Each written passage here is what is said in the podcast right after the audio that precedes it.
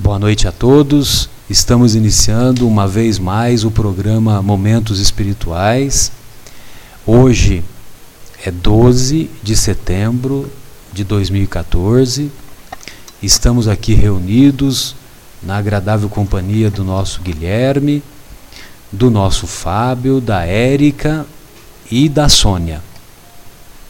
E estamos dando continuidade ao estudo das leis morais, em particular do capítulo intitulado Da Perfeição Moral.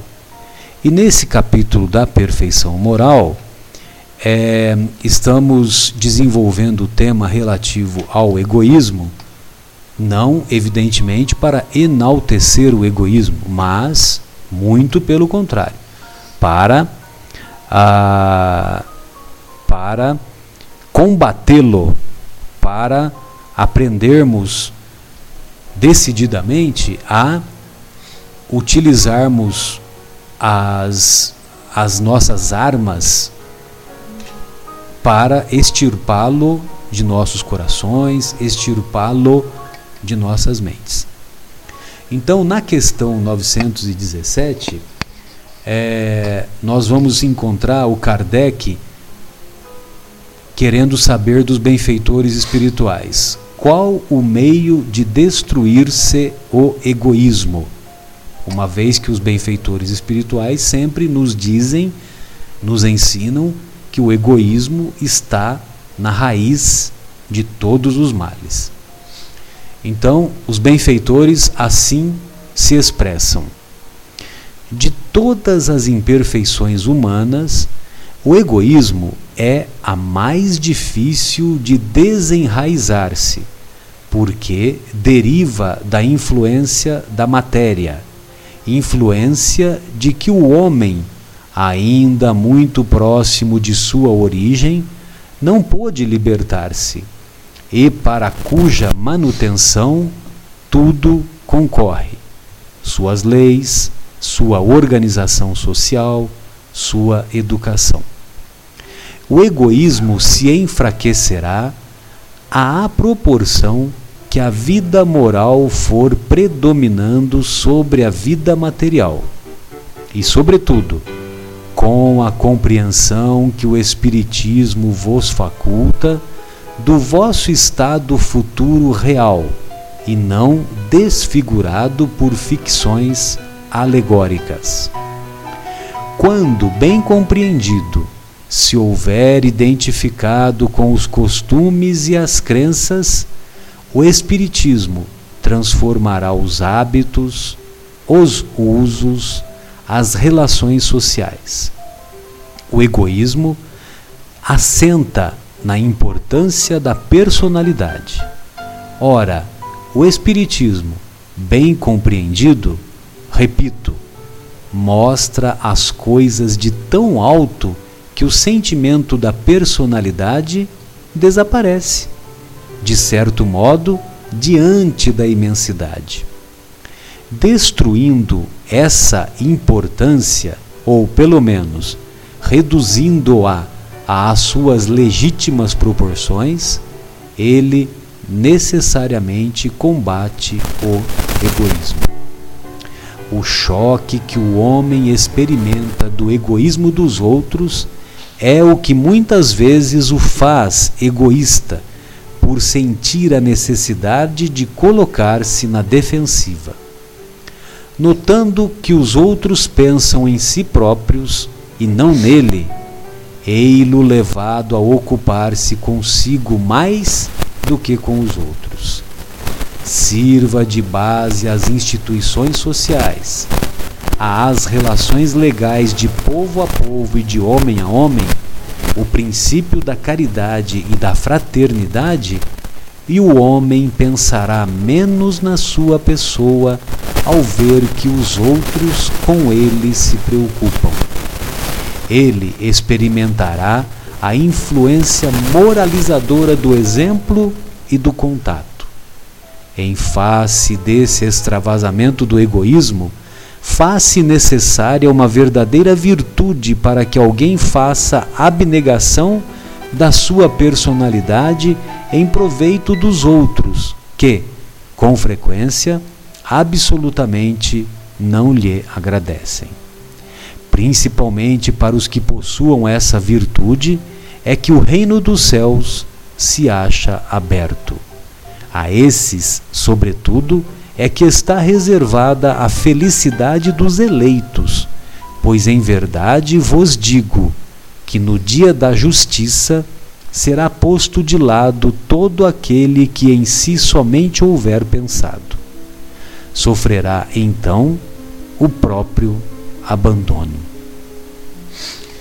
Então vejam vocês, essa mensagem é assinada por Fenelon, uh, que é um filósofo do século XVIII, e, e ele participou de, diretamente dos daquele grupo de espíritos que assessoraram o espírito da verdade quando da elaboração de O Livro dos Espíritos.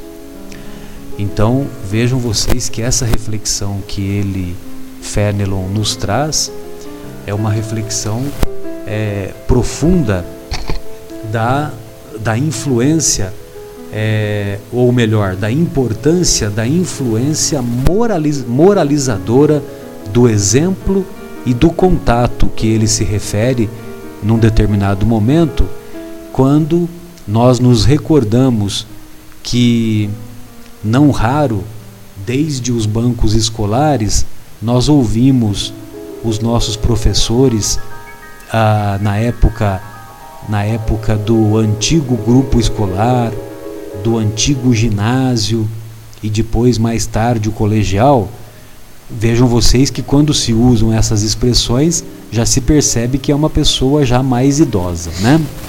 Mas como nós somos dessa época, então nós falamos desse jeito, mas evidente que hoje se fala ensino fundamental, hoje se fala do primeiro ao nono ano, que na nossa época era um pouquinho diferente.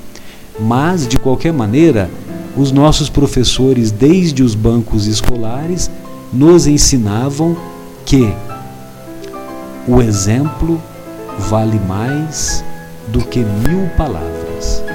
Ou seja, é através do comportamento, do comportamento de nos preocuparmos mais com os outros do que consigo próprios, é que nós vamos atuar de maneira, uh, de maneira a, a ensinar através do exemplo aqueles que nós convivemos a se portarem de maneira menos egoísta, pelo menos. E sempre recordamos aquele conceito que, que aprendemos com a nossa querida Anete Guimarães, que o egoísmo ele pode ser assim traduzido: primeiro eu, depois os outros, depois os meus. primeiro eu, depois os meus, aos outros nada. Obrigado pela correção, Fábio. Meu querido Fábio, boa noite, suas considerações, fique à vontade. Boa noite, Marcelo. Boa noite, amigos ouvintes. Esperamos que vocês estejam aí acolhidinhos, porque está fazendo um friozinho é, de surpresa lá fora. E nós aqui, é, nesse grupo fraterno, estamos estudando sobre o egoísmo. Eu lembro que a Sônia, na última reunião que nós definimos, ela definiu o egoísmo para gente, ela buscou no dicionário. É né? verdade. E ele falava que é como se fosse uma amor próprio excessivo. Lembra, Sônia? amor próprio excessivo. Mas se a gente for buscar da onde que vem isso, por que, que eu tenho um amor próprio excessivo? Primeiro vamos buscar o amor próprio, né? Da onde que ele vem? Ele vem lá do instinto de conservação.